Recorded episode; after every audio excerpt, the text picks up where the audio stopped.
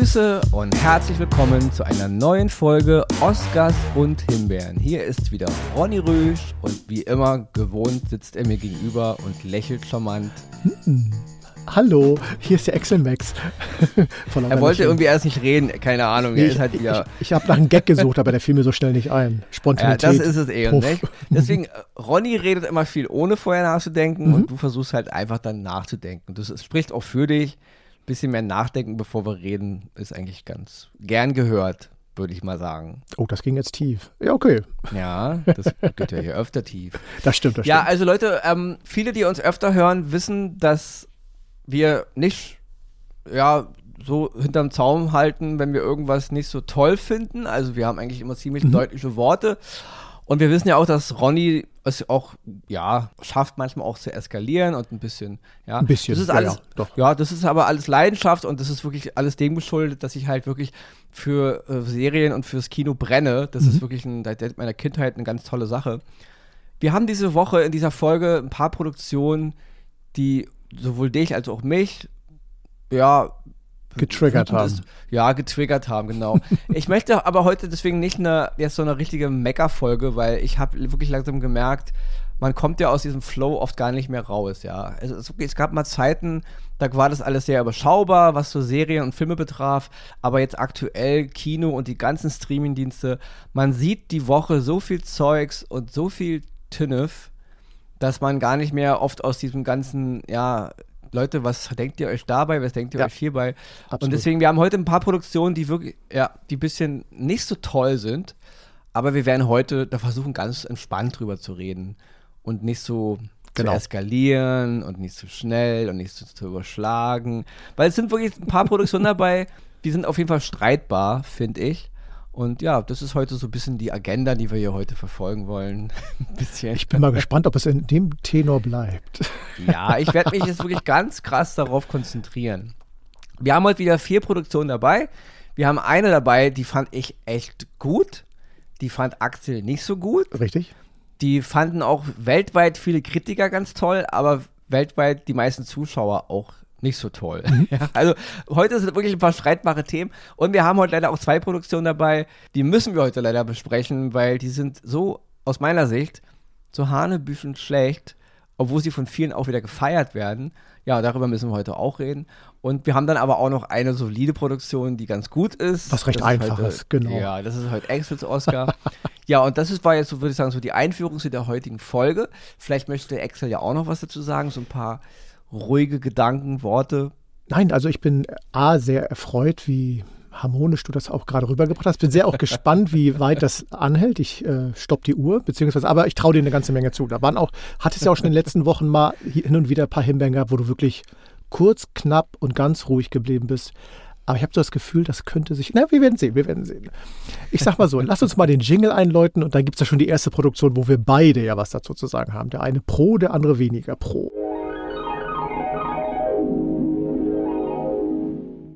Also, meine lieben Hörerinnen und Hörer da draußen. Fängt schon mal gut fühlt, an. Ja, fühlt euch alle in den Arm genommen und ernst genommen und wahrgenommen, ja.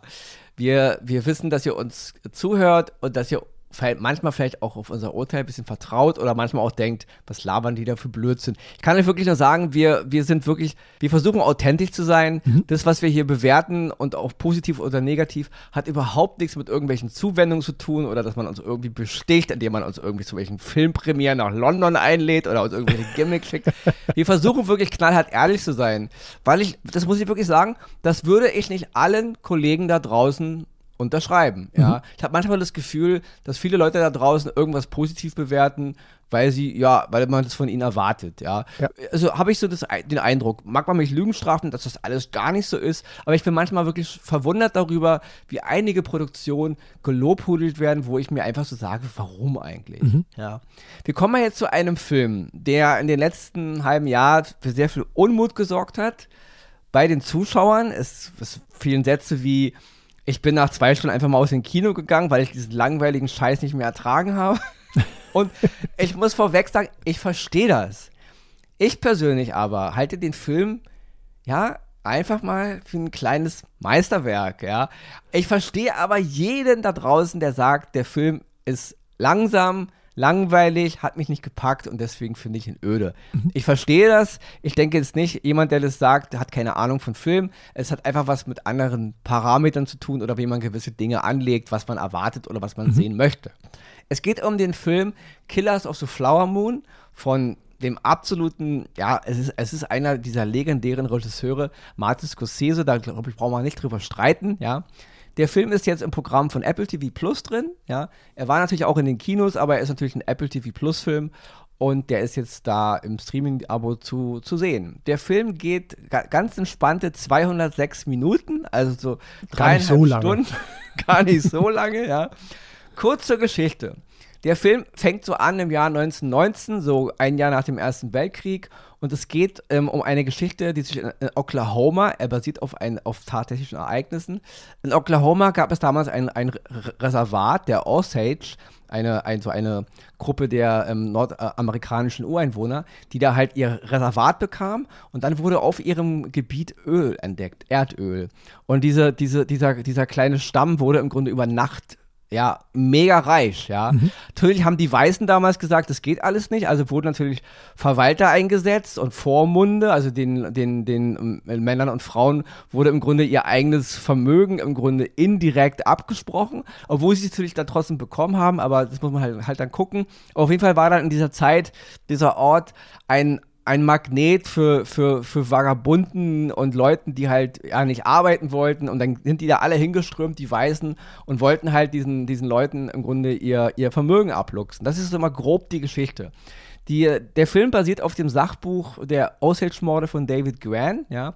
Und Scorsese hat sich, wer sich ein bisschen mit dem Making-of befasst und auch mit Interviews, wirklich sehr versucht, an die Originalgeschichte zu halten, ja.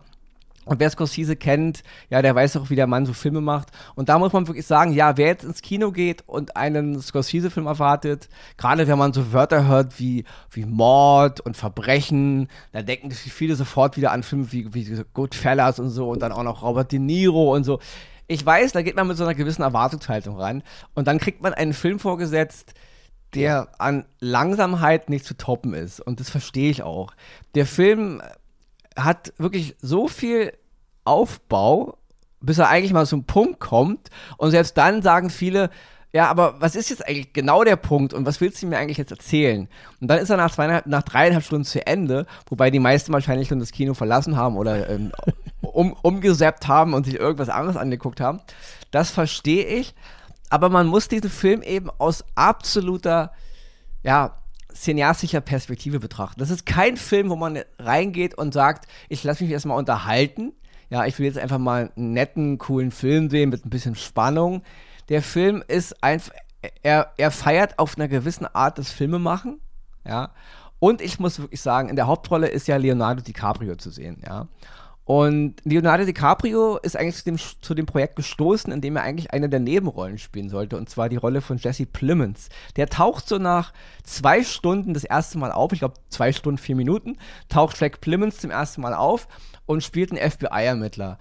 Und diese Rolle war eigentlich für Leonardo DiCaprio vorgesehen.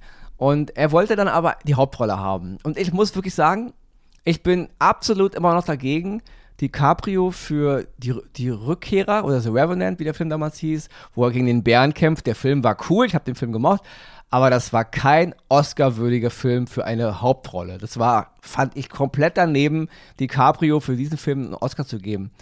Dieser Film hingegen, Killers of the Flower Moon, halte ich für eine der besten Performances, die DiCaprio je performt hat. Ja, natürlich kann ich nur raten, die Filme original zu gucken, aber das ist das ist nicht Leonardo DiCaprio, den ich da sehe. Das ist ein ganz, ein, ein Mensch, der einem leid tut, den man aber auch ablehnt, den man nicht mag, der mega unsympathisch ist und dennoch äh, wie eine Schachfigur von allen hin und her geschoben wird, ja, von seinen Gefühlen, von seinem Onkel, in Anführungsstrichen, gespielt von Robert De Niro.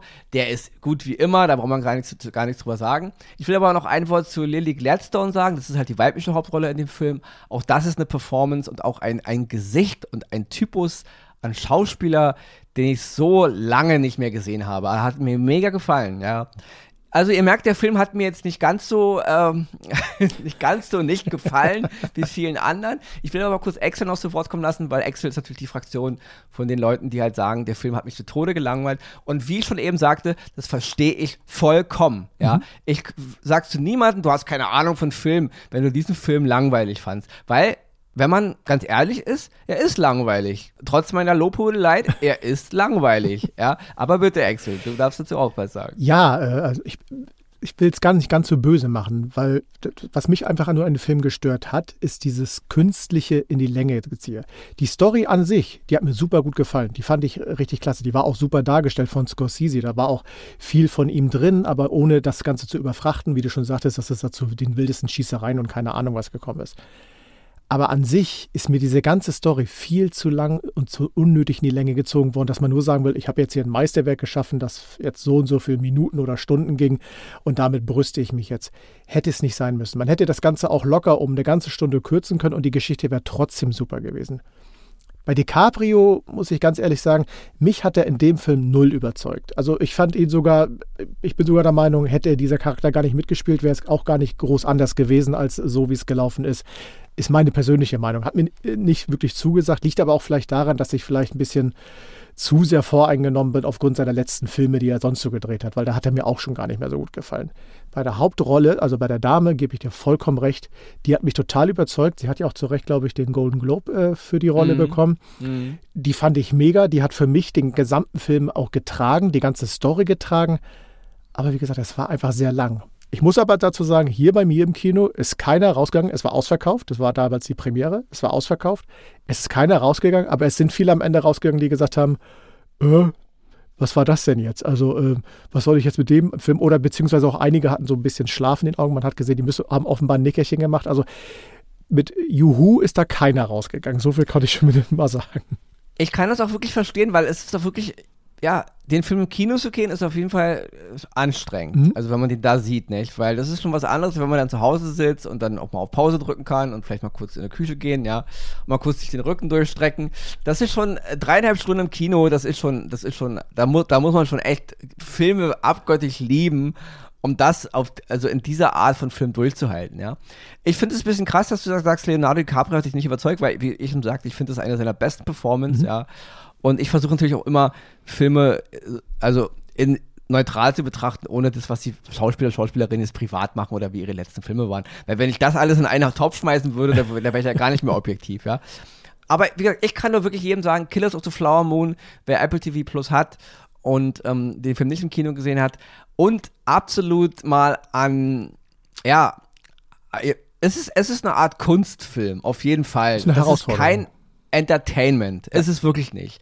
Es ist, und ich, ich finde es auch ein bisschen, ähm, ich verstehe, was du meinst, wenn du sagst, der Regisseur will hier so ein bisschen, so, will halt so ein bisschen mit, mit aller Macht was konstruieren, damit man ihn toll findet. Aber ich denke, jeder, der schon mal Filme gemacht hat oder überhaupt so eine Projekte auch macht, der, dem können die Filme gar nicht lang genug sehen. Wenn man halt einen Film macht, dann kann der auch sechs Stunden gehen. Na klar kommen dann die Produzenten und die Sehgewohnheiten der Menschen und man will das immer alles dann kürzen, kürzen, kürzen, weil man ja mittlerweile die Menschen so auf zwei Stunden getrimmt hat. Ja, früher waren es sogar einmal anderthalb, so in den 80er, 90ern. Es gibt aber immer wieder Regisseure, die gesagt haben, nö, ähm, ich will meine Geschichte erzählen und ich haue es hier ein Drei-Stunden-Ding hin. Und das gab es immer mal wieder in der Filmgeschichte. Und ich denke, jeder Regisseur, wenn der mal von diesen aufgezwungenen Sehgewohnheiten wegkommt und mhm. von dem, was die Produzenten, weil sie ja alle Geld verdienen wollen, dann würde jeder Regisseur und auch jede Regisseurin sagen, mein Film geht jetzt einfach mal vier Stunden. Ich glaube, deswegen äh, freuen sich auch viele, wenn sie Serien machen können. Früher hatten Serien ja immer so ein bisschen was, was, was das ist halt so die untere Schiene. Von, ja, mittlerweile sind Serien auf demselben Level wie, wie, wie Kinofilme. Und ich glaube, viele Regisseure und Regisseurinnen und auch Drehbuchautor und Drehbuchautorinnen freuen sich, ihre Geschichten in Serien erzählen zu können. Weil man im Grunde da auch einen Film erzählt, aber eben verteilt auf acht Stunden oder auf zehn Stunden. Ja? Deswegen, ich verstehe, die Länge ist für mich absolut. Ähm, es, ich wüsste nicht, was ich da rausschneiden soll, ehrlich gesagt, weil das ist die Geschichte, die er erzählt und sie wird, sie wird so gut erzählt, dass sie ein, also mich zumindest gepackt hat und man, man hat eben auch viel Zeit, das Gesehene zu reflektieren für sich und zu überdenken. Man wird nicht sofort immer, und, und es ist ja eine Geschichte über, über absolute unmoralische, böse Menschen, also ganz, ganz hinterhältig, was da gemacht wird teilweise. Und das wird alles so locker, ruhig, anmutig fast erzählt. Und das hat mich sehr, sehr beeindruckt. Mhm. Ja. Und äh, ja, das ist, glaube ich, ein Film, den man wirklich nur realisieren konnte, wenn man Streamingdienste hat. Ich glaube, fürs Kino wäre der Film niemals realisiert worden kein Produzent, kein Verleiher, keine Firma hätte gesagt, Scorsese, bitte, du bist ein Genie, aber bitte nicht. Mhm. Und schon gar nicht mit dreieinhalb Stunden, also bitte. Ja.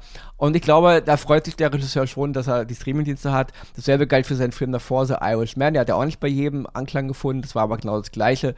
Ich glaube, Scorsese fühlt sich ganz wohl bei den Streamingdiensten, weil die einfach seinen Namen mit ins Portfolio nehmen können, sie können Wissen mit ihm angeben und dafür lassen sie ihn machen. Ja, und wenn er halt dann nächstes Mal einen sechseinhalb Stunden Film macht, über einen Mann, uh. der sich eine Milchtüte kaufen geht, dann ist das so, ja. Und das ist halt eine Frage der Ästhetik und des eigenen, ja, was man halt erwartet. Deswegen, Killers of the Flower Moon, mir hat er gefallen.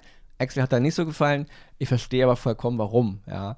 Apple TV Plus, schmeißt mal einen Blick rein. Jetzt kommt Axels Himbeere, die einzige, die heute mega gefeiert nee, wird. Lass es einen Oscar, zumindest. lass es einen Oscar machen. Die Sorry, Himbeeren ja, ja, kommen ich, gleich. Ich bin heute so im Himbeerflow. genau, jetzt kommt Axels Oscar und danach reden wir über zwei Produktionen, die ja, über die wir mal ein bisschen reden müssen. Ja, ja. Über den Oscar müssen wir natürlich auch reden. Trotzdem gebe ich ein bisschen Gas, damit wir ein bisschen Zeit im genau, Anschluss genau, mach noch ganz haben. schnell jetzt. Du hast eine Minute, leg los. Worum geht's? Um eine britische Thriller-Serie und zwar in ewiger Schuld im Original Fool Me Once. Acht Episoden könnt ihr auf Netflix gucken. Aktuell, ich glaube, das ist seit Anfang Januar im Programm, ist immer noch auf Platz 2 unter den äh, Top 10 bei den Serien. Und da war ich natürlich neugierig, habe reingeklickt und ich muss sagen, ja, das ist eine verdammt spannende Serie. Ich fange mal kurz den Anfang an. Äh, äh, viel weiter kann ich ja nicht gehen wegen Spoilern und so, wie ihr wisst. Aber wir sehen am Anfang äh, im Jahre 1996 so eine Gruppe von jungen Männern, die offenbar in so einer College-artigen äh, Universität da unterwegs sind und da so eine Art Routine, nicht Routine, so ein Ritual durchführen, wie man es so unter diesen Gruppierungen macht. Und irgendwas ist da schiefgelaufen zack, ein Switch in die heutige Zeit und wir sind auf einer Beerdigung, wo die äh, Hauptdarstellerin äh, Michelle Keegan, die die Maya Stern spielt, ihren Mann zu Grabe trägt, weil der bei einem Raubüberfall ermordet wurde. Das ist so der, die Essenz der ganzen Geschichte. Und daraus entwickeln sich ja, viele, viele Erzählstränge, weil plötzlich geschehen merkwürdige Dinge. Ein paar Tage später sieht sie ein Video, wo sie ihren Mann wiedererkennt, was in der heutigen Zeit ist. Ihre Nanny verhaltet sich komisch und drumherum passieren auch so viele Dinge. Die Polizei ermittelt noch, weil der Mord wohl dann doch nicht so ganz äh, schlüssig ist und so weiter und so fort. Und da, das werden so viele spannende äh, Handlungsstränge erzählt, dass man da sitzt und denkt sich, mein Gott, was ist da jetzt eigentlich passiert? Wer ist der Mörder? Was hat diese eine Geschichte mit dem Dann zu tun? Was hat die Vergangenheit mit Maya Stern auch noch mit der ganzen Geschichte zu tun? Das ist ja aufregend. Jetzt kommt allerdings auch der kleine Nachteil, weil so ab Folge 5, 6 werden das so viele Handlungsstränge, dass man irgendwann du noch da sitzt und denkst so, äh, was denn jetzt, wo jetzt? Wie, wie, wer ist jetzt diese Person wieder? Warum wird diese Person reingespült?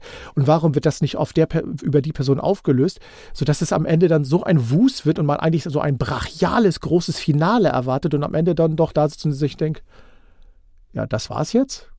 Die ganzen Stränge, drei davon habt ihr gar nicht zu Ende erzählt und der Rest endet in dieser einen Situation, die wohlgemerkt ganz okay war. Also kann man gut mitleben, kann man auch super als Abschluss da hinnehmen. Aber für das, was da aufgebaut wurde, für die Spannung, die da aufgebaut wurde, ist das Ende so ein bisschen so eine, ja, so mau, so verpufft so ein bisschen. Schauspielerisch und so ist das alles super dargestellt und wie gesagt, vom Spannungsbogen werdet ihr auf jeden Fall eine Menge Fingernägel kauen, Popcorn essen, trinken und so weiter. Aber das Ende, darüber muss man reden. Und da könnt ihr auch mit mir drüber reden. Deswegen schreibt mir mal gerne auf Instagram, wenn ihr die Serie schon gesehen habt oder noch schaut, wie ihr das Ende fandet. Für mich war es für, den, für das, was präsentiert wurde, sehr mau. Trotzdem ist es eine super Serie, die ich absolut empfehle, die auch zu Recht immer noch auf Platz 2 steht. In ewiger Schuld auf Netflix, acht Episoden. Wie gesagt, denkt an eure Fingernägel, die werden leiden.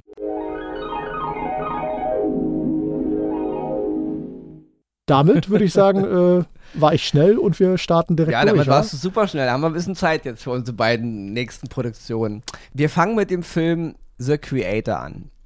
Der ist jetzt zu sehen auf Disney Plus. Ja, also ich bin genau. großer, ja, ich bin ein großer Fan von Gareth Edwards, dem Regisseur.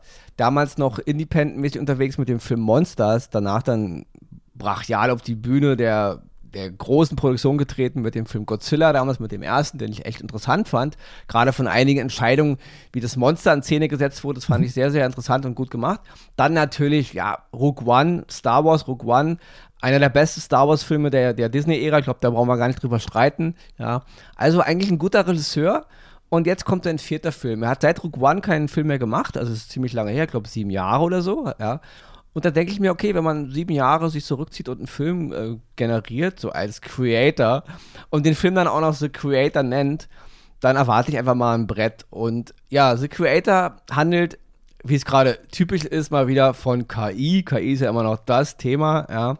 Und ein bisschen in der Zukunft, ja, die KI ist mittlerweile da, überall gibt es Roboter und dann gibt es natürlich den üblichen Konflikt, wie bei Terminator oder bei Matrix. Die Menschen finden die KI nicht so cool, dann passiert halt irgendwas. Ich will jetzt nicht von der Story viel spoilern, auf jeden Fall geraten die Menschen und die KI dann in eine Art Krieg und dann haben wir unsere Geschichte. In der Hauptrolle ist John David Washington zu sehen. Man will es nicht immer sagen, aber man muss es sagen, der Sohn von Denzel Washington, ja. Ich mag ihn, ja, obwohl er manchmal auch ein bisschen nicht so einen guten Griff für seine Filme hat, weil wenn ich mich an Tenet erinnere von äh, Christopher Nolan. Oh ja. Ich fand den Film grottig, finde ich immer noch. Ich hab, mittlerweile habe ich mir den viermal angesehen. Ich habe keine Ahnung, was an diesem Film toll sein soll. Und jetzt eben dieser Film The Creator. Es liegt aber nicht am Schauspieler. Wir haben noch äh, Gemma Chan, die, die halt noch eine weibliche Hauptrolle spielt, und Ken Vanatabe, den sehe ich sowieso mal gerne. Also die Schauspieler mag ich alle, das ist nicht das Problem. Was mich an dem Film stört, ist die absolute Sinnlosigkeit der Geschichte. Man, man will irgendwie wieder was aufbauen man will wieder so eine Art großen philosophischen Bogen über diese ganze Geschichte spannen, der Mensch und die Evolution und jetzt die künstliche Intelligenz und Roboter und wie geht man mit Robotern um. Und da werden so viel Phrasen gedroschen und so viel, ähm, ja, so äh, wieder so Stimmung erzeugt, die sich, die in keinster Weise schlüssig sich auflöst. Das ist absolut an den Haaren herbeigezogener Blödsinn. Dümmliche Dialoge werden von einem dümmlichen Dialog des nächsten abgelöst. Das einzige Positive, was ich erwähnen muss, ist, der Film ist aufgrund seines, seiner Optik und die sieht aus wie ein absoluter, normaler, mittlerweile standardisierter Blockbuster-Film. Das, ist optisch alles ganz toll, die Effekte und so. Der Film hat nur in Anführungsstrichen 80 Millionen gekostet. Das ist gemessen an dem, wie er aussieht, schon sehr beeindruckend. Er wurde mit, mit glaube ich, mit irgendeiner Sony-Kamera gedreht, die sage und schreibe über Daumen gepeilt nur 5000 Dollar kostet. Also mhm. auch das ist ein Novum, dass man so eine Produktion mit etwas kleinerem Budget und mit etwas ja, standardisierter Technik macht. Das ist schon beeindruckend, obwohl ich sagen muss, abgesehen von ein paar White Shots, wo ich die ganze, die, die Landschaft ganz gut fand mit irgendwelchen futuristischen Bauten im Hintergrund, da gab es so zwei, drei Szenen, die fand ich ganz gut. Ansonsten hat mich die Action jetzt auch nicht mega beeindruckt. Ja, wir wissen jetzt, äh, wir wissen, wie weit die Technik ist und dann sehen eben Roboter aus wie Roboter, das ist alles ganz normal, ja. Ich fand viele Entscheidungen in dem Film auch vom Design total hat mich nicht berührt. Ich habe eine Kritik gelesen, in der jemand geschrieben hat, ähm, The Creator würde den Film Blade Runner aussehen lassen wie ein Kinderspiel oder wie Völliger ein Kinder. Da denke ich so, also was? Der Film ist, glaube ich, von 81 oder so oder 82, äh, Blade Runner. Also tut mir leid, Blade Runner ist immer noch also das kann man gar nicht vergleichen. The Creator sieht aus wie ein Kinderfilm verglichen mit dem, also wie man, aber das ist so der Punkt, worüber ich heute auch mal reden will. Das geht, geht dann auch mit der, mit der nächsten Himbeere danach noch weiter. Die Kritiken immer, also wer, wer setzt sich hin? Man kann sagen, The Creator ist ein ganz netter, fluffiger 20 15 Abendfilm, den man nett gucken kann, mit einer Popcorn, ein bisschen mit einem Auge zu. Wer sich ein bisschen berieseln lassen will, kriegt eine nette Entertainment-Unterhaltung. Ja, das kann man so kritisieren und sagen, so ist das. Aber da immer irgendwelche herausragenden Werke sehen zu wollen, die irgendwas ein Statement geben, also The Creator macht überhaupt nichts. Also das ist äh, für mich die schlechteste Arbeit von Gareth Edwards jetzt. Er hat auch, hat auch am Drehbuch mitgeschrieben. Ich habe keine Ahnung, was Herr Edwards denkt, mir mit diesem Film erzählen zu wollen. Die Geschichte ergibt keinen Sinn. Die letzte halbe Stunde zählt mir zu den dümmsten finalen Showdowns, die ich je gesehen habe. Es ergibt überhaupt keinen Sinn, was die Charaktere da machen. Die Action ergibt keinen Sinn, die zeitliche Abfolge ergibt keinen Sinn. Das ist absolutes, als hätte es eine Gruppe von elfjährigen Kindern im Buddelkasten sich ausgedacht. Das ist absolut hanebüchen blöd, was ich da sehe. Und ich habe auch keine Ahnung, wie bei einem Meeting oder bei einem, ja, wenn die ganzen Drehbuchschreiber da zusammensitzen und die Produzenten, wie man denkt, das jetzt so zu erzählen. Ja, das kann auch schon im Drehbuch keinen Sinn ergeben haben. Und da denke ich so einfach mal, Herr Edwards und sein Team, wollt ihr mich verarschen? Also das ist, das ist, das ist ein, das, und jetzt kommt mir wieder nicht mit, ähm, ja, es ist ja nur ein Film. Leute, ja, ich weiß, dass es nur ein Film ist. Aber kann man nicht die simpelsten Parameter einer anständigen Erzählung einhalten, ja? Also die letzte halbe Stunde, was die Charaktere da machen, sagen und wie sie es machen und das Tempo, in dem sie es machen, um da irgendeine so Pseudo-Action und Spannung zu generieren, das ist absoluter Bullshit. Und das verarscht mich als Mensch, wenn ich ein Mensch bin, der ein IQ von 75 hat, verarscht mich das schon. Ja? Mhm. Das finde ich absolut beleidigend für jeden Menschen, der Filme gucken möchte. Und ich, ich verstehe nicht, wie man dann als Kritiker oder Kritikerin diesen Film gut bewerten kann. Wie gesagt, nettes Filmchen, äh, aber ein absolut nettes, durchschnittliches Science-Fiction-Filmchen. Ja. Okay, das unterstreiche ich auch. Aber alles darüber hinaus ist einfach mal Verarsche. Und ich verstehe nicht, wie man das toll finden kann. Ja? Also ich habe mich in keinster Weise, ich bin Fan von Gareth Edwards. Wie gesagt, ich halte Rook One für einen der besten Star Wars-Filme. Ähm, ich mag, also von der Disney-Ära wohlgemerkt. Ich finde das ganz, ganz toll. Ich gucke mir diesen Film an mit dem Gefühl, okay, es ist Gareth Edwards, es ist Science Fiction, es geht um KI, es wird mir gefallen. So gucke ich das. Aber nach zehn Minuten denke ich schon, okay, ja, das ist jetzt deine Story und dann widerspricht sich die Geschichte und nach einer Stunde denke ich, ich gucke es jetzt echt nur zu Ende, weil ich darüber jetzt im Podcast reden möchte, aber ich würde am liebsten das Ding jetzt abschalten, ja. Mhm. Ich habe mir mehrmals, ich habe mehrmals gestöhnt vor Langeweile und dachte jetzt echt jetzt, das ist es. Und jetzt bitte, Axel, du findest den Film bestimmt ganz toll und willst ihn jetzt loben, der oder? Der beste Film aller Zeiten. Wenn der keine Preise kriegt, dann weiß ich auch nicht. Doch, einen Preis kriegt er eine Himbeere. Nein, ich äh, hänge mich da vollkommen äh, ran. Also, du hast ja schon alles gesagt. Für mich war es, ich habe diesen Trailer gesehen, ich habe so ein bisschen den Teaser vorher gelesen und mir wurde versprochen, ein Film, wo es darum geht, so die Menschheit gegen die KI und alles dass das dann immer natürlich noch ein bisschen anders dargestellt wird und andere Dinge kann ich gut mitleben. Aber was mir dann hier präsentiert wurde, war, das hatte gar nichts mit Mensch gegen KI zu tun. Das ist irgendwie, wir haben eine Fantasiewelt erschaffen, irgendwas läuft da irgendwie verkehrt und der, diese eine, der eine Hauptcharakter jagt da irgendwie einer Vergangenheit hinterher, wo er noch hofft, was zu finden und dann findet er es doch nicht und alles Mögliche. Das Ganze so durcheinander gedreht und teilweise so sinnlos und äh, äh inhaltslos zusammengepackt, dass es einem einfach nur wirklich langweiliger, nicht unterhaltsamer Film ist, wo ich am Ende mir gefragt habe, was wolltet ihr mir jetzt damit erzählen? Optisch gebe ich dir vollkommen recht. Kann man sich gut angucken. Aber das war es dann auch. Also viel mehr bringt der Film nicht. Und äh, ganz ehrlich, das ist ein Film, wo ich wirklich sage, wer ihn noch nicht gesehen hat, spart euch die Zeit. ja, das ist so, ist wirklich so. Ja. Ich kann niemandem empfehlen, wie gesagt, wenn du absolut einen absoluten standardisierten, stino, langweiligen Science-Fiction-Film sehen willst mit ein paar netten Effekten und dich das überhaupt nicht stört, dass die Story absolut hohl und blöd ist, dann guck dir das nebenbei an. Dann findest du vielleicht auch deinen eigenen oder anderen Moment. Aber der Film will ja auch Tiefe generieren. Der mhm. Film will ja auch Momente generieren. Habe ich auch gelesen. Der Film schafft es hervorragend, zwischen ähm, beeindruckenden Actionsequenzen und tiefen Momenten hin und her Absolut zu wechseln. Nicht. Also, also wer, welchen Film habt ihr gesehen? Ja. ja ich komme da nicht mehr mit. Also wirklich, das ist, der Film will am Ende mit, hat man ja schon einen Trailer gesehen, mit so einem, mit so einem Kind, mit so einer Kinder-KI punkten, mit großen Augen, die dich dann mit Tränen erfüllt angucken. Und da will er dich dann so manipulieren, was ich auch sehr ärgerlich fand. Der mhm. Film will ich an einigen Stellen echt manipulieren. Und das fand ich wirklich, das fand ich dem Regisseur unwürdig. Ja. ja. Das ist wirklich, das ist, das ist Schmierentheater, was dieses ganze, diese ganze Thematik KI betrifft, ja. Und auch dieses ganze Aufgedrücke von Sichtweisen, ja, der böse, böse Mensch und die gute, gute KI, das kam an so vielen Punkten so, so, so albern rüber. Das fand ich, also da fand ich auch die ganze Inszenierung absolut eigentlich schon, ja, beleidigend für mhm. den Zuschauer, ja das ist, das ist, das ist wirklich, das ist nicht gut, nee. damit so umzugehen. Ja? Wenn du nur einen netten Unterhaltungsfilm machen willst, dann mach ihn. Aber dann hör auf, den Leuten da mit irgendwelchen äh, philosophischen Aspekten zu kommen, wo du jetzt ihr, ihr, ihr, ihre Sichtweise verändern willst oder sie e e emotional manipulierst. Fand ich ganz unangenehm und ich war froh, als dieser Film endlich zu Ende war. Ja? Und ein Wort noch, zu, dann gehen wir zur nächsten äh, Produktion. Die absolute nichtssagende, langweilige Musik eines Hans Zimmer. Oh ja, oh ja. Hans Zimmer war der Komponist dieses Films und ich frage mich wirklich, hast du hier einen von deinen Azubis rangelassen und hast einfach nur deinen Namen rübergeschrieben oder hast du das wirklich komponiert? Hätte man am Ende nicht Hans Zimmer gelesen, das ist, also, das ist einer der nichtssagenden Soundtracks, glaube ich, die dieser ja. Mann je gemacht hat, ja. ja.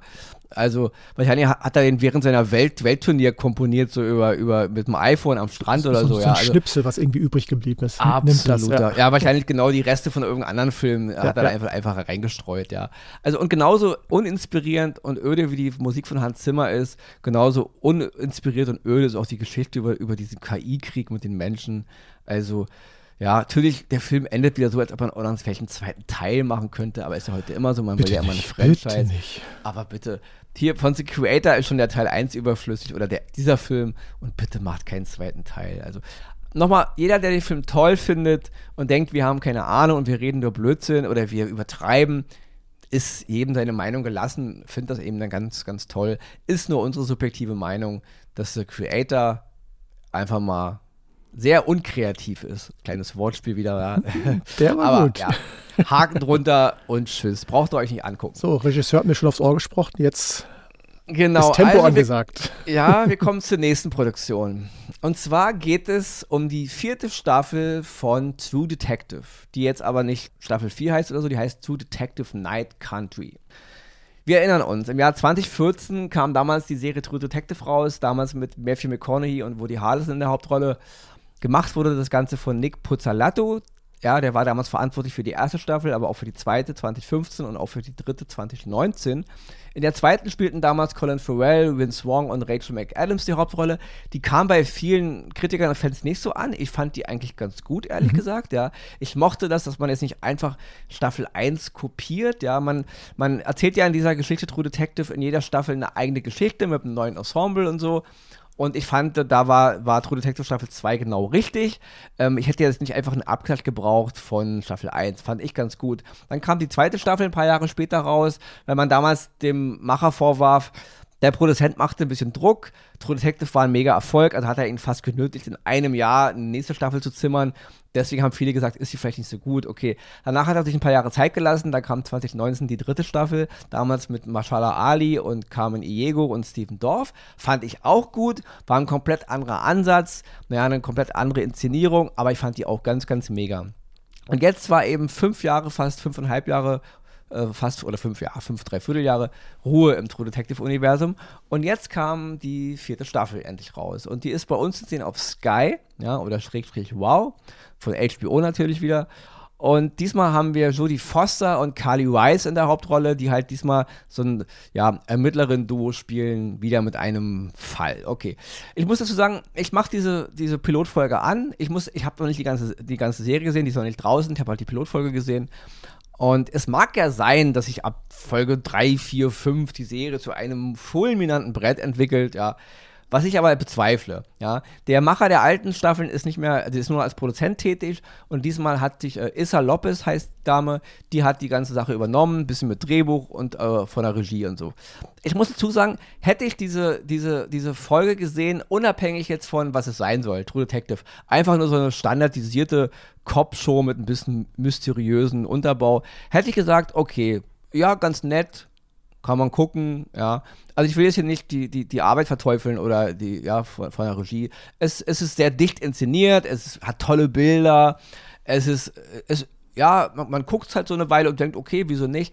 Aber für mich im True Detective äh, Kosmos. Man muss dazu sagen, die Serie wird ganz groß gelobt, ja. So auf Rotten Tomatoes ist sie besser bewertet als die Original, die erste Staffel, ja, also sozusagen die beste True Detective bis jetzt. Und sie wird auch, was ich alles so gelesen habe, mega gefeiert. Und wer True Detective Night Country ganz, ganz toll findet, ja, weil diesmal endlich, ja, ich kann es zwar alles nicht mehr hören, aber endlich mal weibliche Polizistenteam ja, das ist ja mittlerweile ein Novum. Ich weiß, ich habe keine Ahnung. Ich erinnere mich, ich bin aufgewachsen mit Cagney und Lacey. Waren das, waren das auch Frauen? Ich glaube, das waren auch Frauen. Aber egal. Ich will damit nur sagen, es wird immer so getan, wenn es weibliche Ermittler sind, ist es irgendwie was krass Neues. Äh, Sehe ich, also keine, keine, Ahnung, was daran neu sein soll, aber bitte. Ich gucke mir das an und denke, okay, was, also so nach 30 Minuten dachte ich, was soll das sein? Ist es True Detective? Ist das Twin Peaks? Oder ist das eine neue X-Akte? Kommen gleich Scully und Mulder um die Ecke? Ja, da ist so viel Mystery drin und so viel, ähm, äh, ja, so, so, so über, und, und, wirklich, wir reden ja wirklich nicht von irgendwelchen angedeuteten Mystery, wie es manchmal auch schon in den alten Staffeln war, sondern hier ist wirklich Mystery. Hier gibt es Geister, hier gibt es irgendwelche großen Dinge, die halt nicht menschlich sind, ja. Und das ist so am Thema vorbei, ja, und das wird gefeiert als Innovation und neu, man würde True Detective neu äh, erfinden oder so.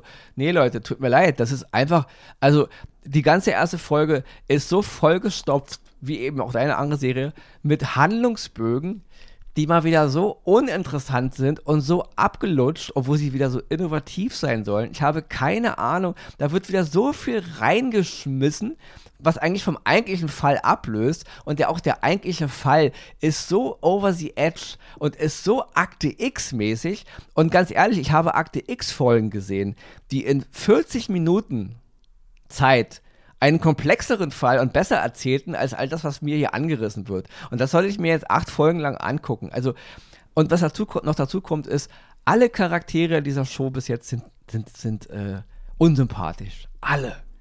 Egal wer da auftaucht. Krass. Jeder nervt, jeder ist gestresst, ja. Man muss dazu sagen, die ganze Geschichte handelt in Alaska in der Zeit, in der diese lange Polarnacht einsetzt, die, glaube ich, glaub, einen Monat fast geht mhm. oder so, wo es ganz dunkel bleibt. Was ich von der Inszenierung ganz toll finde. Also die Bilder sind atemberaubend, die Stimmung ist atemberaubend, ja, die ganze Szenerie ist atemberaubend.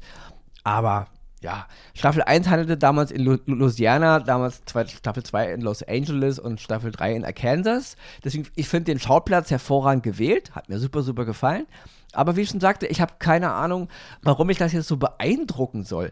Ich bin großer Fan von Chris Carters Akte X gewesen. Ich habe neun Jahre lang mysteriöse, gute Fälle gesehen. Und klar war nicht alles Gold, was glänzte bei Akte X, aber es gab immer wieder Episoden, die waren wirklich, sind sie heute noch, herausragende, mysteriöse Kriminalfälle.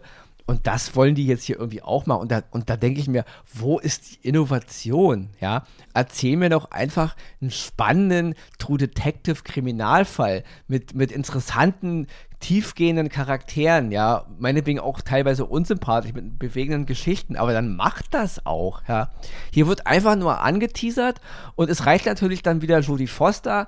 Jodie Foster ist toll, aber auch in dieser Rolle auch hier mal wohlgemerkt, so viel zu weiblichen Ermittlern.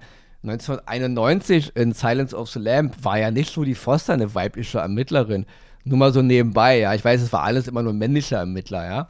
Ganz zu schweigen von Julian Moore in Hannibal. Aber egal. Ich will damit nur sagen, ich glaube, wenn, wenn so eine Produktion kommt, wir haben weibliche Hauptrollen, wir haben natürlich wieder auch viele weibliche Themen, dann haben wir noch eine ne Geschichte natürlich mit Indigenen und so. Und schwuppsiwupps springt so eine Art kritisiere das bloß nicht Stimmung an. Mhm. Ja? Man will ja keinen Shitstorm. Also ich finde es langsam, können wir nicht einfach Filme und Serien objektiv in ihren Parametern beurteilen. Es ist doch egal, ob der Hauptdarsteller homosexuell ist, ob er schwarz ist oder weiß oder ob er eine Frau oder ein Mann ist.